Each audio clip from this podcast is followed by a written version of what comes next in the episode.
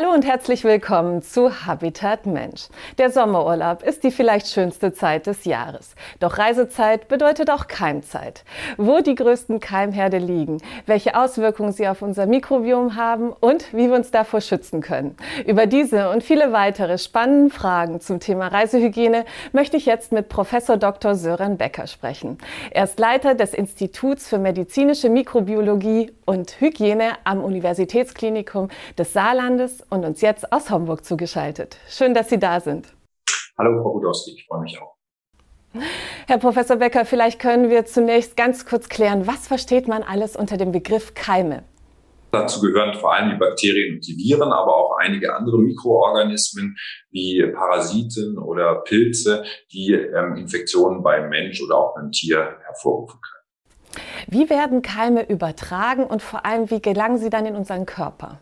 Bei einigen Bakterien zum Beispiel geht es ganz einfach respiratorisch. Das haben wir zum Beispiel jetzt auch alle bei äh, Covid gelernt, dass quasi aus der Ausatemluft oder aus Tröpfchen so etwas übertragen werden kann. Andere Erkrankungen wiederum können auch durch Nahrungsmittel übertragen werden. Das ist insbesondere vielleicht für den Reisenden auch ähm, sehr relevant und natürlich auch ähm, eine große Gruppe von äh, Bakterien oder Parasiten, die zum Beispiel auch durch bestimmte Vektoren, sagt man, übertragen werden, also irgendwelche äh, Insekten beispielsweise, die über einen Stich, bei Stechmücken zum Beispiel, Krankheitserreger in den menschlichen Körper einbringen können. Wenn ich jetzt vor meiner Reise Vorsorgemaßnahmen treffen möchte, zu was würden Sie denn da raten? Also es kommt einmal sehr darauf an, wohin man denn reist und unter welchen Bedingungen. Also ich denke mal, eine Städtereise innerhalb Europas ist sicherlich deutlich weniger problematisch, als wenn man jetzt einen Rucksacktrip nach Südostasien oder ähm, südliche Afrika beispielsweise über ein Unternehmen möchte. Und ähm, natürlich gibt es auch Impfungen beispielsweise als einen Baustein von vielen. Da gibt es ja durchaus Impfungen, die sinnvoll sein können bei einer Reise nach Afrika zum Beispiel, die ansonsten in Deutschland nicht standardmäßig gegeben werden würden. Und all sowas kann man bei einer reisemedizinischen Beratung ausführlich besprechen. Auf Reisen sollte man ja auch durchaus eine Reiseapotheke mitführen. Was gehört denn da unbedingt mit rein? Das ist ein sehr wichtiger Punkt, denn die wichtigsten Sachen werden leider häufig vergessen, muss man sagen. Also dazu gehören beispielsweise die Medikamente, die man auch zu Hause nimmt, wenn man dann regelmäßig welche einnehmen muss, aber durchaus auch ein Fieberthermometer. Also das erlebe ich auch immer wieder, dass zwar diverse Fiebersenkungsmittel mitgenommen werden, aber ein Mittel, um das Fieber wirklich zu evaluieren, also wie hoch ist denn die Temperatur, das ist tatsächlich nicht mit dabei. Also darüber hinaus Mittel für ähm, Gastroenteritis, also Magen-Darm-Erkrankungen, etwas gegen Schmerzen, etwas gegen Fieber, vielleicht auch etwas gegen infizierte oder stark juckende Mückenstiche, was äh, juckreizlindernd ist, einfach so, damit die häufigen Sachen ähm, abgefangen werden können damit. Je nach Reisetyp kann es in einigen Gebieten durchaus auch sinnvoll sein, eine medikamentöse Malaria-Prophylaxe zum Beispiel nehmen und auch einzunehmen und in äh, Einzelfällen auch durchaus prophylaktischen Antibiotikum mitzunehmen für den Fall, dass man es vielleicht braucht und sich gerade zum Beispiel auf einer Bergtour in Nepal oder so befindet, wo man wirklich nicht so schnell an medizinische Versorgung reinzukommen ist. Welche Rolle spielt eigentlich ein gesundes Mikrobiom beim Schutz vor Keimen? Ja, das ist eine gute Frage, die man auch noch gar nicht so ganz abschließend beantworten kann, da das Mikrobiom per se ja noch ein relativ neues Forschungsgebiet der letzten 10 bis 15 Jahre ist. Man versteht aber schon zunehmend, dass eine gesunde Flora des Körpers durchaus dazu beitragen kann, vor Infektionen zu schützen, also die Empfänglichkeit gegenüber Infektionen herabzusetzen. Und ähm, das gilt in besonderer Weise sicherlich für das Darmmikrobiom, da natürlich der äh, die Durchfallerkrankung einfach das häufigste ist oder das wahrscheinlichste, mit dem man auf einer Fernreise äh, rechnen muss.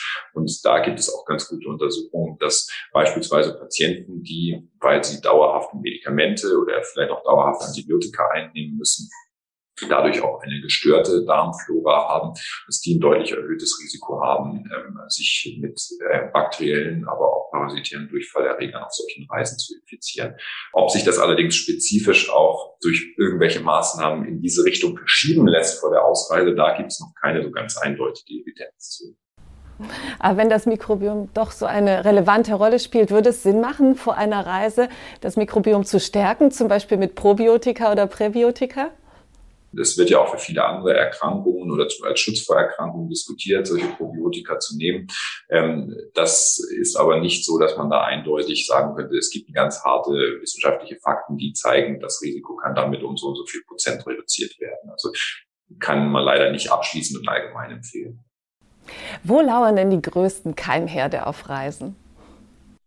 Ja, auch das hängt so ein bisschen vom Reisegebiet ab. Generell ist es sicherlich so, dass einerseits das Essen, aber auch das Trinken durchaus in einigen Gebieten der Erde ein großer Infektionsfaktor sein können.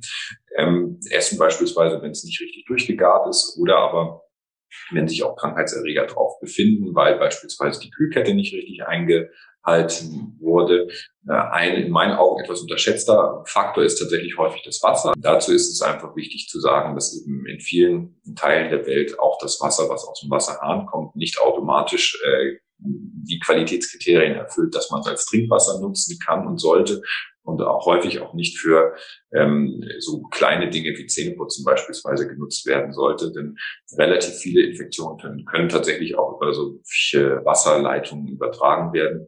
Und das wird in meinen Augen oft ein bisschen unterschätzt. Ein anderer wichtiger Faktor ist sicherlich auch noch die Händehygiene, denn äh, viel wird natürlich auch durch direkten Kontakt übertragen. Wenn man dann eine halbe Stunde später ungewollt sich einmal so durchs Gesicht streicht, beispielsweise durchaus sich da diesen Erreger eben erst in den Mund bringen kann und dann ihn eben in den Magen-Darm-Trakt bringen kann und dass darüber eben über solche Kontakt- oder Schmierinfektionen auch äh, ein gewisses Risiko besteht. Also ich denke, das sind die wichtigsten äh, Punkte, Dazu kommt in der Wintersaison oder aber jetzt in der aktuellen Corona-Zeit sicherlich auch noch die Frage der respiratorischen Übertragung, also über die Atemwege. Wie sieht es denn mit Flughäfen, Bahnhöfen oder auch Hotels aus? Was sollte man da im Hinterkopf haben, wenn man an Keime denkt? Ja, also ich denke, wenn man über äh, große Menschenansammlungen ähm, spricht, jetzt auch außerhalb von Covid-Zeiten, dann ist es sicherlich zu überlegen, das ähm, hat man, glaube ich, eindrücklich gesehen jetzt in den vergangenen Monaten, dass durch diese äh, Masken, die ja von Europäern häufig recht äh, stark belächelt wurden. Früher Menschen noch, äh, aus anderen Kulturkreisen hat man das ja auch an so großen Flughafen ähm, Menschenansammlungen schon häufiger mal gesehen, dass die durchaus auch gegen jede Menge anderer ähm, Atemwegserreger sehr guten Schutz bieten. Ähm, ansonsten ist es sicherlich eher diese Frage der, ähm, des Kontaktes irgendwo oder Kontakt- oder Schmierinfektion. Also wenn man irgendwo angefasst hat, ähm, dass man da einfach Hände waschen oder Händedesinfektion äh, durchführen sollte.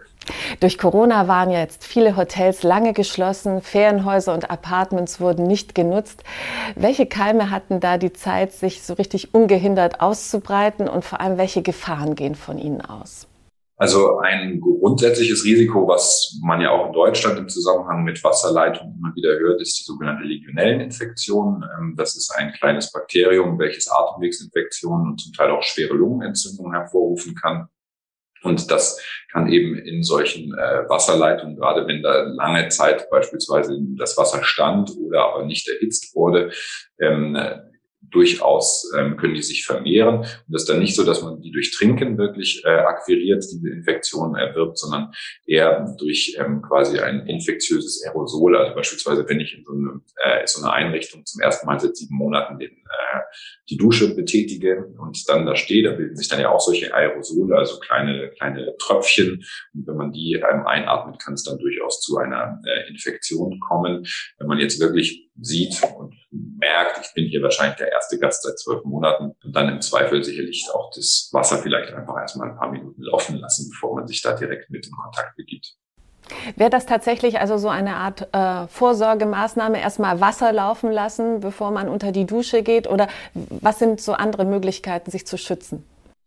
Also äh, das äh, ist so ein bisschen die Frage auch, muss man sagen, bei Legionellen beispielsweise ist es ja auch so, dass man die durch Hitze inaktivieren kann. Grundsätzlich äh, kann man das, wenn man das nicht kennt, sicherlich mit diesem Wasser ähm, laufen lassen, mal machen. Da hat man natürlich noch nicht diesen Erhitzungseffekt, aber zumindestens vielleicht äh, groß, wenn da größere Mengen drin waren, das quasi einfach so ein bisschen verdünnt, kann man vielleicht sagen.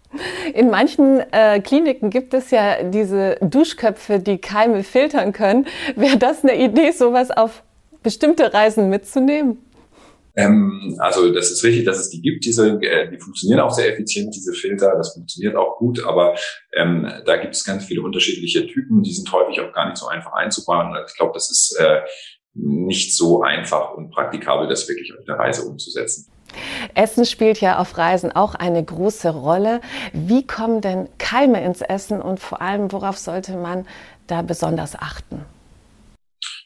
Ja, also die äh, Keime können entweder schon im Essen selber enthalten sein, wenn wir zum Beispiel über Fleisch reden, ähm, das äh, vielleicht nicht richtig durchgegart wurde oder sogar ganz roh ist. Dann kann natürlich auch durch unsaubere Küchenhygiene ähm, da was ans Essen kommen. Also beispielsweise, wenn Sie da Salat und das Fleisch auf dem gleichen Brettchen schneiden sozusagen, denn der Salat wird ja nicht erhitzt und wenn dann da im Fleisch irgendwelche Erreger waren, was relativ häufig der Fall ist, Salmonellen, Campylobacter oder andere Bakterien, dann können die eben auch in das Essen ähm, übertragen werden. Also ganz generell gibt es ja so gewisse Regeln äh, für Tropenreisen, gerade dass man eben sagt, man soll es irgendwie erhitzen, durchgaren oder bei Obst das Schälen ähm, oder sonst lieber gar nicht zu sich nehmen, ähm, damit man so diese häufigsten ähm, Erregerquellen ausgeschlossen hat.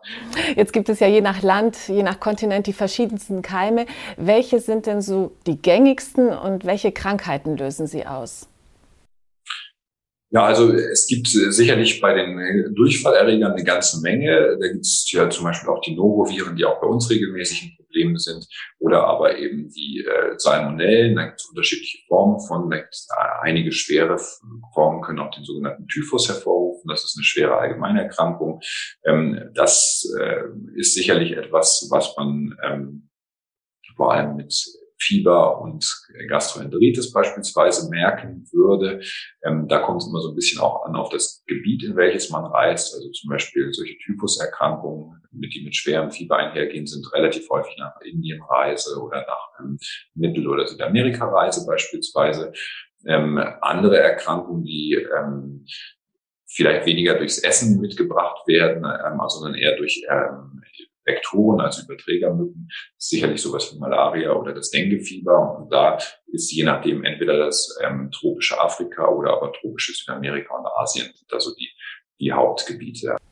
Manche reisen ja auch in sehr exotische Länder, in denen es teilweise Erkrankungen gibt, die in Europa ausgestorben sind. Von welchen Erkrankungen sprechen wir da und warum sind genau die besonders gefährlich für uns? Also äh, wenn Sie beispielsweise als Katastrophenhelfer in ähm, ein medizinisches Notstandsgebiet gehen, zum Beispiel nach einer äh, Umweltkatastrophe ähm, oder Naturkatastrophe, Wirbelsturm oder ähnliches, Überschwemmung, dann kann man sich durchaus auch solche seltenen Erreger wie die Cholera, die man ja vom Namen durchaus so als Erkrankung noch vielleicht aus Geschichtsbüchern oder aus so allgemeinen Erzählungen kennt, bekommen. Oder auch die Pest ist eine Erkrankung, die es nach wie vor in Teilen der Welt gibt. Also zum Beispiel ähm, in Madagaskar gibt es da jedes Jahr größere Ausbrüche, leider, aber auch in Südamerika kommt es regelmäßig vor. Wie werden denn normalerweise Infektionen behandelt? Es muss immer ganz grob unterschieden werden, ob man überhaupt eine antiinfektive Therapie durchführen muss oder ob man den Spontanverlauf abwarten kann.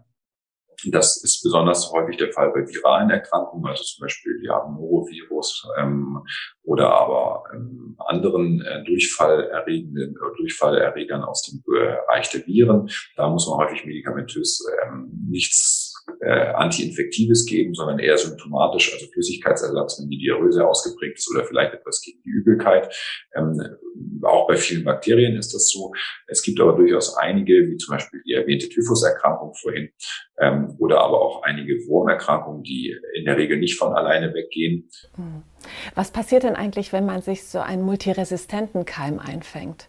Das ist durchaus ein relevantes Risiko auf Fernreisen, dass man nämlich mit einem multiresistenten Bakterium äh, besiedelt wird, äh, das einfach, weil vielleicht in dem Reiseland das ubiquitär vorkommt, auch bei dem Essen sein kann und in eine reine Besiedlung mit einem multiresistenten Keim macht in der Regel überhaupt keine klinische Symptomatik. Aber das ist dann natürlich schon so, dass man im Krankenhaus oder in einem Setting, wo man mit vielen ähm, äh, gefährdeten Patientengruppen umgeht, schauen müssen, dass natürlich dieser multiresistente Keim möglichst nicht auf andere Personen übertragen wird. Problematischer ist es natürlich, wenn man eine, ähm, eine Infektion durch so einen multiresistenten Keim hat, einfach weil das Wort multiresistent ja schon impliziert, dass dann die Therapieoptionen begrenzt sind. Gibt es eigentlich Infektionen, die das Hautmikrobiom angreifen? Es gibt durchaus welche, die das Hautmikrobiom auch verändern. Ähm, man kann es eigentlich so sagen, dass natürlich jede Infektion das Mikrobiom verändert. Also selbst wenn Sie nur, sage ich mal, einen infizierten oder superinfizierten äh, Mückenstich haben, wo sich so ein kleiner bakterieller Abszess bildet, auch das verändert natürlich die Zusammensetzung des Hautmikrobioms massiv. Also das Mikrobiom ist also die Gesamtheit aller Mikroorganismen, die da leben. Ähm, und äh, noch ausführlicher kann das natürlich auch bei chronischen Infektionen sein, die man auch ganz, ganz selten mal nach äh, bei Migranten beispielsweise sieht, wie die Lepra oder ähnliches. Kann man vielleicht etwas tun, wenn das Mikrobiom angegriffen wurde, um es wieder aufzubauen? Ich denke da jetzt nochmal an Probiotika und Präbiotika. Ich denke, mittelfristig wird das wahrscheinlich durchaus so sein, dass man immer mehr äh, ein Gefühl dafür bekommt, dass diese Verschiebungen des Mikrobioms eben durchaus auch ähm, Krankheitswert haben können und man deswegen mit antibiotischer Therapie nach Möglichkeit eben äh, wirklich immer restriktiv umgehen sollte und die nur dann machen sollte, wenn es wirklich erforderlich ist und vielleicht sogar irgendwann tatsächlich auch solche Probiotika oder ähnliches da eine Rolle spielen können, um wirklich die, die Heilung einfach schneller zu erreichen. Es wird ja häufig von der Globalisierung von Infektionskrankheiten gesprochen. Was versteht man darunter? Ich denke, die Globalisierung von Infektionskrankheiten kann man auch beschreiben als äh, ja, ein Prozess, dass einfach Infektionskrankheiten, die früher bei uns nicht vorkamen, heute durch ähm, diese veränderten Reisemodalitäten einfach sehr schnell hier ankommen können. Das hat natürlich auch Auswirkungen auf die ähm, Infektionserkrankung. Also das äh, erfordert sicherlich auch, dass man auch im Bereich der ärztlichen Fort- und Weiterbildung eben zunehmend über den europäischen Tellerrand hinausschauen muss, um eben auch solche Infektionserkrankungen einfach nicht zu übersehen.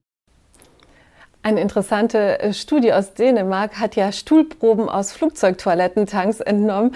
Da kamen ja auch wirklich spannende Ergebnisse bei raus, oder? Genau, also das war eigentlich in meinen Augen eine ganz spannende Studie vor ein paar Jahren, ähm, wobei man sich nicht vorstellen möchte, äh, wie die Probenentnahme da abgelaufen ist. Das war sicher auch nicht so angenehm, aber das war eine Forschergruppe aus Dänemark, die am Flughafen in Kopenhagen geschaut hat bei Flügen aus Nordamerika, äh, Nordasien und Südasien, ähm, wie die äh, Flugzeugtoiletten ähm, äh, sozusagen besiedelt sind mit Keimen. Die sind dann dorthin gegangen, haben Abstriche aus diesem Bereich ähm, des Ablaufs entnommen.